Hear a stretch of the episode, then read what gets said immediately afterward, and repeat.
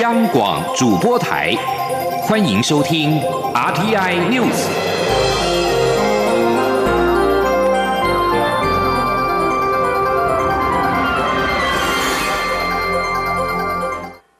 各位好，我是主播王玉伟，欢迎收听这节央广主播台提供给您的 RTI News。新闻首先带人关注国际疫情的调查工作。世卫组织国际专家团队近日完成在中国的2019冠状病毒疾病 COVID-19 的疫情源头调查。率领调查的班恩巴瑞表示，有迹象显示，2019年12月武汉市疫情范围比先前所想象的更为广泛，而且已经发展出13种病毒株。班恩巴瑞接受美国 CNN 访问表示，中国科学家向世卫组织提供2019年12月武汉及周边地区的一百七十四起病例资料，但实际上的病例数恐怕更高。武汉可能在2019年12月就有超过一千人染疫，病毒当时已经广泛传播，这是新的发现。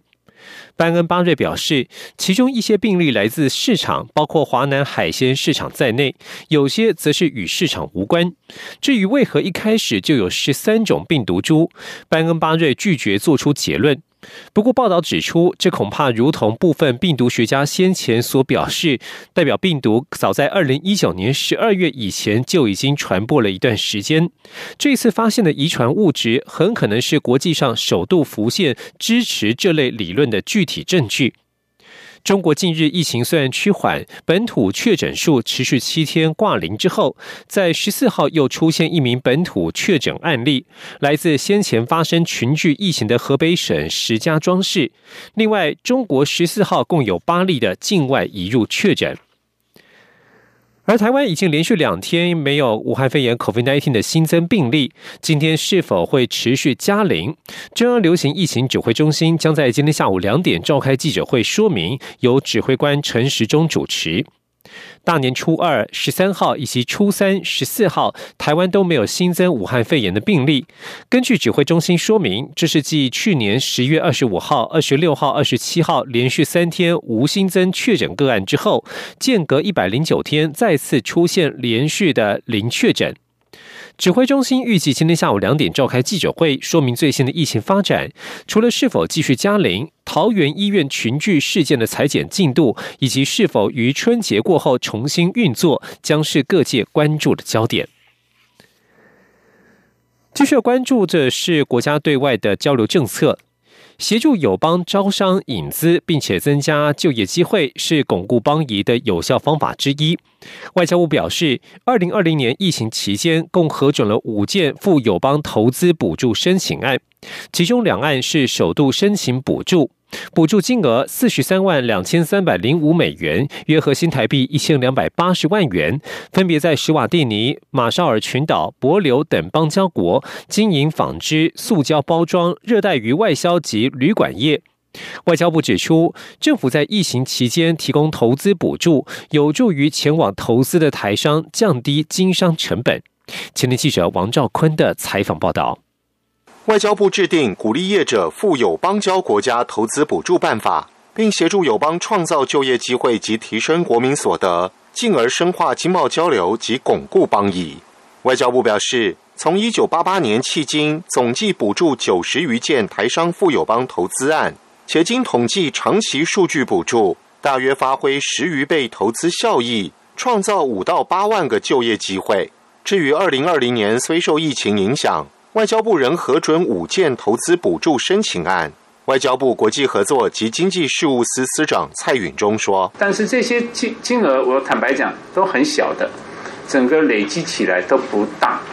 但是对业者来讲话，他觉得在投资的初期有这些资源的注入，对他来讲也是一种保障啊，也是一种哦这个呃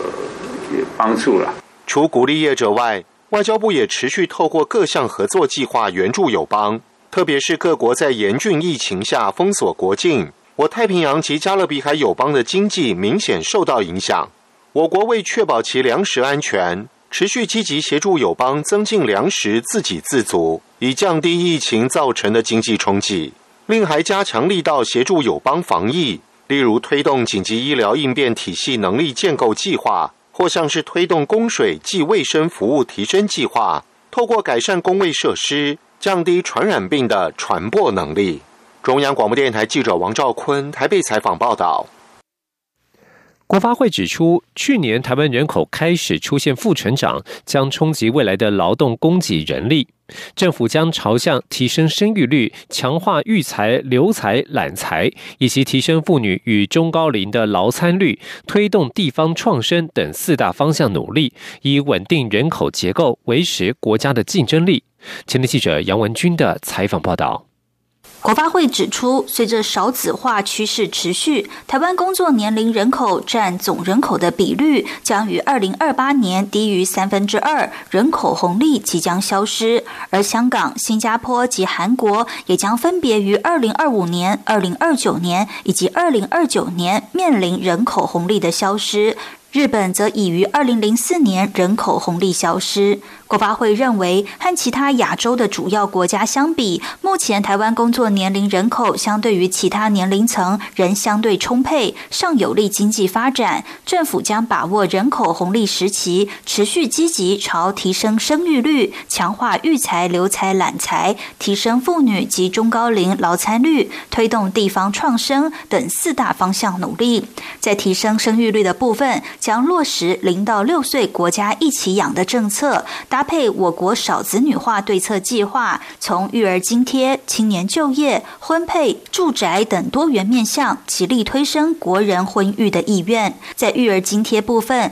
政府将分阶段加码，原先为新台币两千五百元，今年八月一号起提升为三千五百元，明年八月一号则每月发放五千元。在提升妇女与中高龄劳参率的部分，国发会认为，台湾中高龄劳参率也就是五。五十五到六十岁的劳工劳参率仅百分之五十六，较新加坡的百分之七十五、韩国的百分之七十四，甚至日本的百分之八十三都来得低，确实有提升的空间。国发会人力处专委娄玉梅说。那我们觉得说，就是我们可以相对于跟其他国家比起来，这个中高龄劳参率是我们可以有提升可能性的一个一个做法。在强化育才、留才、揽才方面，国发会将修订外国专业人才延揽及雇用法，优化工作与生活环境。至于推动地方创生，则将借由企业投资故乡、科技导入、整合部会创生的资源、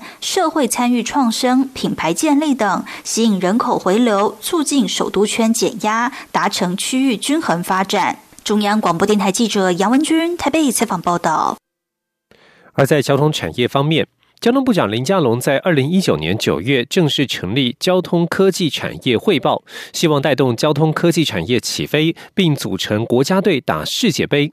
对此，担任交通科技产业汇报资深顾问的联华电子荣誉副董事长薛明志表示肯定，并指出这一年多来已经带动台湾的产业从外循环接轨到内循环，进而内外兼修，大幅提升国际竞争力。今天，央广记者吴丽君的采访报道。交通部长林佳龙创设交通科技产业汇报一年多来，已陆续成立十二大产业小组，包括智慧公共运输、智慧海空港、五 G 智慧交通实验场域等，希望整合跨部会资源，带动交通科技产业起飞。应邀担任资深顾问的联电荣誉副董薛明志表示，过去他很难想象一个做关键。零组件的厂商会参加交通部的活动，尤其习于单打独斗的台湾厂商，以往总是各自对应国际品牌，如何设计、应用、改善，都是听别人的。而这个他称为外循环的路非常漫长。但是薛明志指出，随着台湾厂商在国际地位的提升，以及交通科技产业汇报发挥的战力。以促使台湾产业从外循环接轨到内循环，进而内外兼修，大幅提升国际竞争力。他说：“那我突然发现，现在我们可以接轨了，就是国内的市场和国内的供应能力呢，这个内循环连起来了。”但是内循环连起来之后，会让所有国内的厂商有感，知道真正的应用是怎么样，怎么样定义它东西，怎么增强它的能力，而这个能力呢，也可以加强它国际的竞争力。当国际的竞争力产生的时候呢，我们有更大的产业规模，可以把成本降下来。所以在这个我叫内外兼修的一种情形之下，我们的产业竞争力啊，可以大大的提升。薛明志也以五 G 智慧交通实验场域为例，就集结了中华电信、远传电信、秦威国际、华电联网、英研智能、翼龙电子、工信电子、美超维电脑、研华科技、盘仪科技、全球动力。力科技和纳智捷汽车等等，渴望成为一支坚强的国家队，进军世界。中央广播电台记者吴丽君在台北采访报道。而交通便利也仰赖资讯的流通。今天是大年初四，交通部高速公路局预估国道交通量全天将比初三少一点，为平日的一点六倍。不过北返车潮将是春节连假最多的一天，其中西半部北返车潮下午将陆续涌现。国道五号部分部分路段上午就已经回堵，评估可能会塞到明天清晨。前天央广记者谢佳欣的采访报道。进入春节连假尾声，国道十五号上午大致顺畅。不过，国道五号头城到平林路段上午就已慢慢出现北返车潮，开始拥塞。交通部高速公路局指出，大年初四国道全天交通量预估将达一百三十八百万车公里，是平日的一点六倍，比大年初三少一点。但是初四的北返车流量将是整个春节连假最多的一天。高工局科长杨静燕说：“今天的话。”总量是比较没有昨天那么多，总量的话是初三，因为它是南向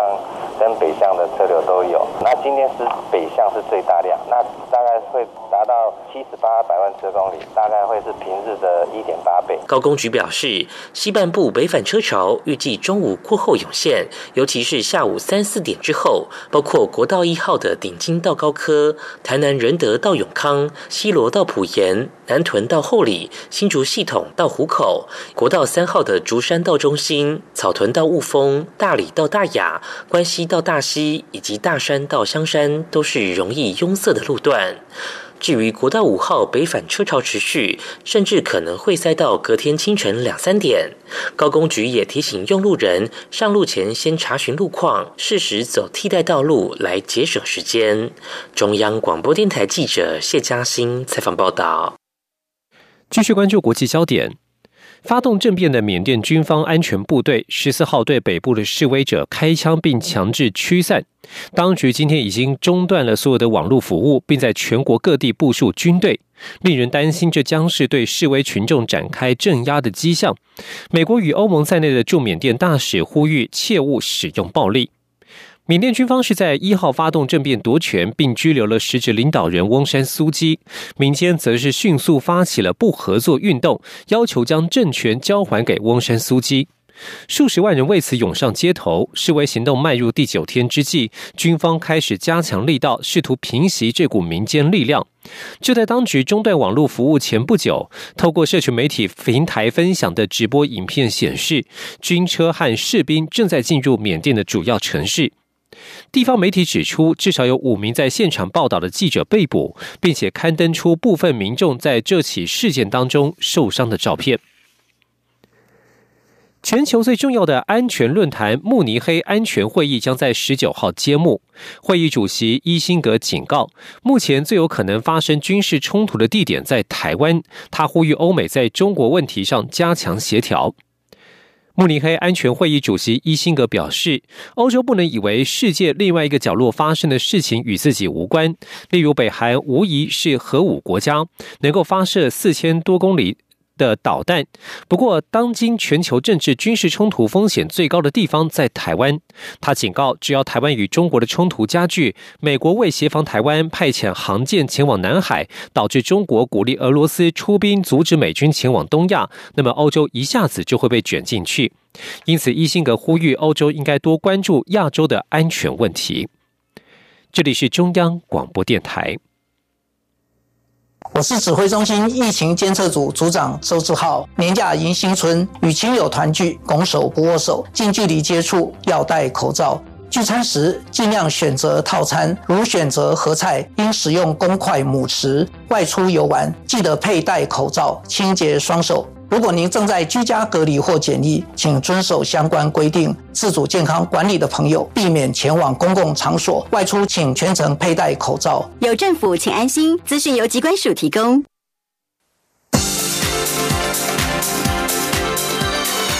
这里是中央广播电台台湾之音，欢迎继续收听新闻。各位好，我是主播王玉伟，现在时间是中午的十二点十五分，欢迎继续收听新闻。二零一九年、二零二零年是国内行动支付大爆发的一年。行动支付绑定银行信用卡现金回馈，也让行动支付的使用人数在二零二零年突破了千万人，等于每二点二五人就有一人使用。不过，银行拼现金回馈长期很难吃得消。二零二一年，几乎各家的回馈都调降，而且逐渐转为精准行销，以深耕卡友为策略。前天记者陈林信宏的采访报道。在业者积极推广下，根据金管会的统计，台湾使用电子支付的会员数在二零二零年八月首度突破千万人关卡，十一月更来到一千一百四十万人，年增率为百分之七十五。透过信用卡绑定各项行动支付，推出现金回馈优惠，成为去年国内各家银行积极抢攻的版图。以二零二零年来看，在电子支付使用人数的前三名的接口支付，如果使用台信银行联名卡消费。回馈率百分之六至百分之八，但今年已降至百分之四至百分之六。一般实体卡的消费回馈则从百分之一点五降至百分之一。至于玉山银行 Pine 信用卡，则是不管是绑定钱包或是实体卡，PB 回馈也都从百分之二降至百分之一点五。另外，新展银行 Echo 卡国内消费总回馈百分之三维持不变，但其中加码百分之一点五的部分，每月回馈上限从一百五十元降至一百元。招丰银行信用卡处处长林忠相表示，和过往红利点数回馈比较，民众喜欢信用卡现金回馈的模式已经回不去了。因此，银行在抢攻客户到达某一个程度后，已经逐渐转变行销策略。毕竟现金回馈高低互为厮杀，难以长久，而且客户哪里回馈高哪里去，忠诚度难以维持。因此，今年开始，银行会陆续转为精准行销，以深度经营。卡友为主，林中相说：“其实经营卡友比较重要啦，因为到一个卡数以后，那个卡数我是觉得意义没有没有那么大。说实在是，就看你会不会经营这些卡友，会不会赚钱嘛？哦，或者客卡友满不满意啊？你既有跟服务跟大家的互相的粘着度，其实对于他对这个这个银行是信任的哦，那将来等整个业务的发展会比较正向啦。”远东银行为二零二一年信用卡精准行销策略在业界开出第一枪。今年一开始就先瞄准年轻时代父母，推出专注亲子领域的远东乐家卡，以精准策略布局信用卡市场。远东商银总经理周天才表示，从分析信用卡的消费数据，发现三十到四十五岁的年轻父母是支撑内需经济发展的主力消费族群，因此锁定此步入婚姻数年、拥有子女者为目标客群，全方位整合其子女教养、亲子活动以及爸妈本身舒压、成长等需求，希望成为年轻爸妈在养儿育女路上的神队友。周天才说。这个族群大多数是结婚有了小孩，那么在结婚有了小孩以后，大家都是要还是消费非常高，但是他们的消费呢，不是集中在类似像我们百货公司，而是集中在个人之外，还最主要在小孩身上。所以我们推出这张卡，是希望他能够在消费的同时呢，能够给予我们的回馈。银行提供这么多优惠会赚钱吗？周天才表示，当然不会，但他也强调，信用卡现在已经不是一个获利的产品，而是一种服务，而这样的服务将让银行和客户的连接更为紧密，未来还能更进一步拓展到信用贷款、房贷、理财，甚至是信托，都能在未来成为银行获利的来源。中央广播电台记者陈琳信鸿报道。继续关注是国家语言的考试政策将有变革。今年度原住民族语言能力认证测验有重大的改变。原本每年实施一次的认证测验，今年开始增加为两次。上半年测验定于四月二十四号实施，报名日期自即日起到三月二号截止。前天记者林永清的采访报道。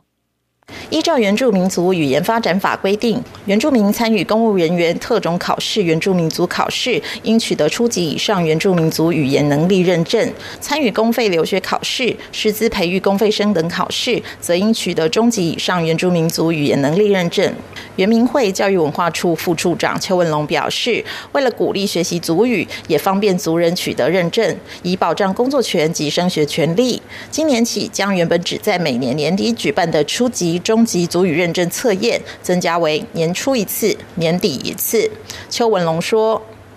鼓励大家去参加认证啊，也因应大家未来有很多因为因为那个考试要取得认证哈，有机会去更多次参加我们的认证了。其实参加更多认证，其实也就是鼓励大家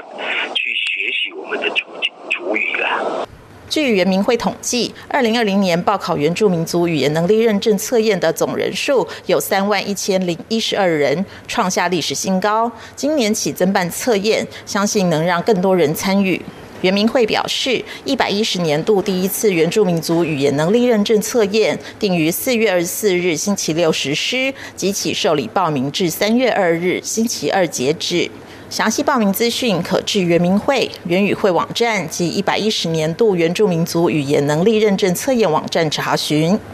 央广记者林永清采访报道。台湾虽然不是畜牧大国，但是在兽医的教学上却是毫不马虎。国立中心大学兽医学院领先全台，由加拿大引进一套等比例的乳牛模拟教具，内含小牛，可以模拟母牛各种难产姿势与产道的触诊。学生可以练习相关的助产技术，有助于培养国内大动物医疗的人才。前听记者陈国维的采访报道。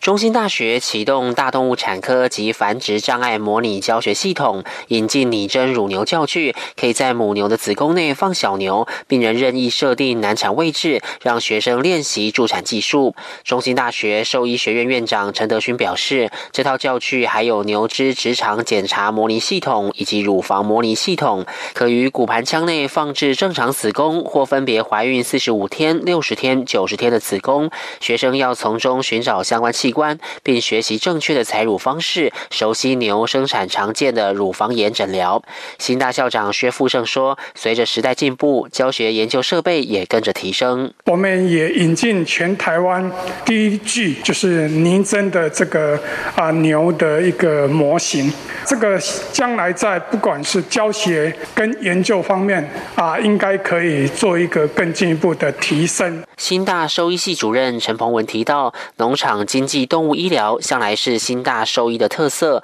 而台湾酪农业发展也因市场乳品多元的需求而历久不衰。但台湾乳牛淘汰最高的原因即为繁殖障碍。未来这套拟真乳牛教具，除了提供学生课程操作之外，所有产科助产及繁殖障碍诊疗的技术，都可由老师示范及录影，放在校内数位学习教学平台，提供跨系学生自主学习的教材，或进行跨校的远距教学。中央广播。电台记者陈国伟采访报道。关心年节期间的天气，春节连假即将进入尾声。中央气象局今天指出，好天气将维持到明天的上半天，下半天开始，中部以北将转为有短暂雨的天气。而开工日十七号将有一波大陆冷气团南下，天气是先湿后干。预估最冷的时间落在十八号晚间，中部以北及花莲地区低温只有十一度到十三度。前天记者杨文军的采访报道。春节假期剩最后两天，中央气象局指出，阳光露脸的好天气将维持到十六号的上半天。下午开始，风力及水汽会逐渐增加，转为阴雨绵绵。越晚，云量及降雨越明显。十七日开工日，将有一波大陆冷气团南下，北部及东半部将湿湿冷冷。所幸十八号、十九号水汽转干，各地的天气大多稳定，只剩东半部地区仍有降雨。几率。不过，西半部尤其中部及竹苗一带，因为辐射冷却及冷空气的影响，夜间清晨低温将只有十一度左右。气象局预报员叶志军说。呃，这波冷气团会影响到十九号的清晨。哦。哦，然后这一这一波大陆冷气团影响最明显时间就是落在十八号晚上到十九号清晨。哦，那到时候因为水汽转干的关系，所以辐射的辐射效应的一个啊辐射冷却的效应会比较明显。哦，所以到时候在中部以北跟宜兰花莲地区，低温是只有十一到十三度，那其他地区也只有十四到十七度的低温。气象局也预估，二十号、二十一号东北季风减弱，各地白天气温逐渐回升，早晚仍凉。中南部温差大，各地大多为多云到晴，仅东部及东南部地区有零星短暂雨。中央广播电台记者杨文君台北采访报道。关心国际消息。西班牙的加泰隆尼亚十四号举行地方议会选举，在经历三年多前试图独立失败之后，疫情阴影笼罩之下，导致低投票率的大选当中，分离主义政党赢得足够席次，得以强化在议会所拥有的多数优势。这一次的投票率只有百分之五十三，远低于上一次在二零一七年选举时的百分之七十九。而这场疫情也对分离主义人士有利，因为他们的支持者更容易受到动员。根据已经开出的超过百分之九十的选票，西班牙总理桑杰士的社会劳工党赢得最多票数，但是三个分离主义政党联手，渴望在一百三十五席的国会当中拿下七十四席，这将超过他们在上一次大选当中所获得的七十席。至于社会劳工党，则将估计占有三十三个席次，超出上次选举的十七席。选前的民调显示，社会劳工党与支持独立政党在这次大选当中是旗鼓相当。在这次选举当中，分离主义人士得票率首度突破百分之五十的门槛，而选后的最可能发展，则是两个主要的分离主义政党延续他们的联合政府。加泰隆尼亚政府代理主席阿拉冈尼斯表示，他们现在拥有了实现公投与加利亚加勒加利。加泰隆尼亚共和国的强大力量，他呼吁西班牙总理桑杰士就同意举办公投展开会谈。但即使如此，在加泰隆尼亚与马德里的紧张对峙关系已经消退，大多数选民如今比起独立更关心疫情的情况之下，这个最终的开票结果也不太可能重演二零一七年混乱而且短命的独立宣言。加泰隆尼亚在二零一七年十月一号举行独立公投，接着单方面宣布独立，结果功败垂成，许多支持独立的政治人物因此身陷大牢或者流亡在外。澳洲的西部七号传媒公司在今天宣布，已经与 Google 达成初步协议，双方将建立起长期的伙伴关系。Google 将针对平台上的新闻内容付费给澳洲媒体。澳洲政府正在着手制定一项新闻媒体议价法，要强迫 Google 和脸书等公司在其平台上登载新闻内容必须付费补偿新闻出版业者。一旦无法达成，将针对付费金额进入一项强制仲裁。西部七号传媒表示，与 Google 已经进入签署备忘录的阶段，未来双边将形成长期伙伴关系，并且提供新闻内容给 Google 在本月初于澳洲推出的新闻平台 News Showcase。而根据指出，Google 将付费给包括坎培拉时报在内的澳洲七家媒体，以使用他们的新闻内容。Google 先前曾经说，坎培拉当局的做法是行不通的，并扬言一旦新闻媒体议价法成为法律，将停止澳洲的 Google 搜寻服务。英国哈利王子与妻子梅根的发言人十四号表示，这对夫妻将迎接他们的第二个孩子到来，也就是说，他们的爱子雅气要当哥哥了。这对夫妻，并且公布了一张黑白黑白照片。哈利赤着脚坐在树下，笑得开怀；而梅根则把头枕在丈夫的腿上，满脸笑容注视着对方。照片当中清楚显示，三十九岁的梅根肚子怀有身孕。在公布这项即将迎接新生命的消息到来之前，梅根在去年十一月向《纽约时报》透露，她在当年七月曾遭受流产之痛。白金汉宫发言人表示，包括女王伊丽莎白二世、菲利普亲王、查尔斯王子以及整个王室成员，都对这个消息感到高兴，并且祝福他们。以上新闻由王玉伟编辑播报，这里是中。